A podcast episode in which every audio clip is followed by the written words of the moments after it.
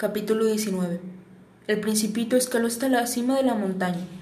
Las únicas montañas que él conocía eran sus dos volcanes que le llegaban a la rodilla y el extinguido que utilizaba como taburete.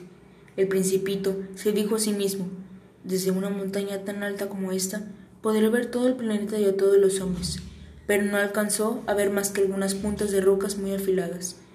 Buenos días, exclamó el principito al azar.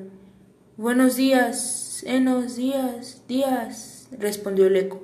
¿Quién eres tú? preguntó el principito. ¿Quién eres tú? ¿Eres tú? ¿Tú?